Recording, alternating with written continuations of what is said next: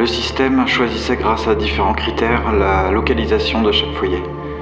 Et en cela, comme en tout autre domaine, il semblait avoir réussi là où les hommes avaient échoué.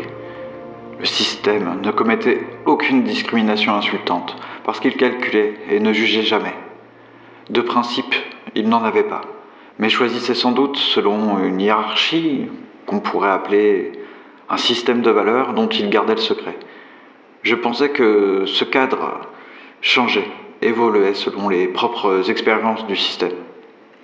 Comme aucun homme ne parvenait à suivre les règles du système, certains disaient simplement que celui-ci faisait les choses bien.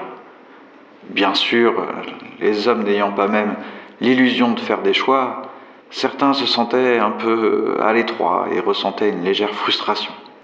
J'ai quitté mon travail à l'université à peu près au même moment que ma rupture avec Marianne. Ce fut en quelque sorte le début de ma chute. J'étais attristé à un point que j'aurais du mal à vous décrire.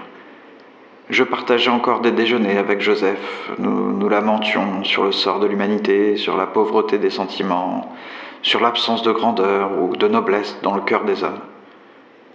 Je savais que quelque chose avait définitivement changé en moi.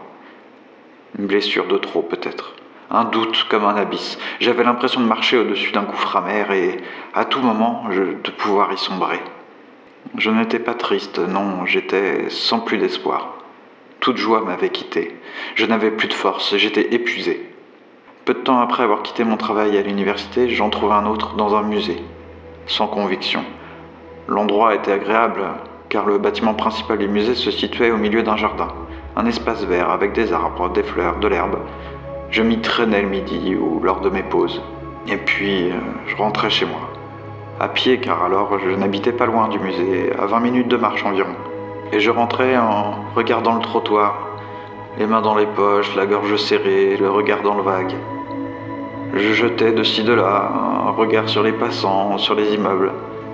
Je crois qu'on aurait dit un vieillard attendant la mort, mais j'étais déjà mort.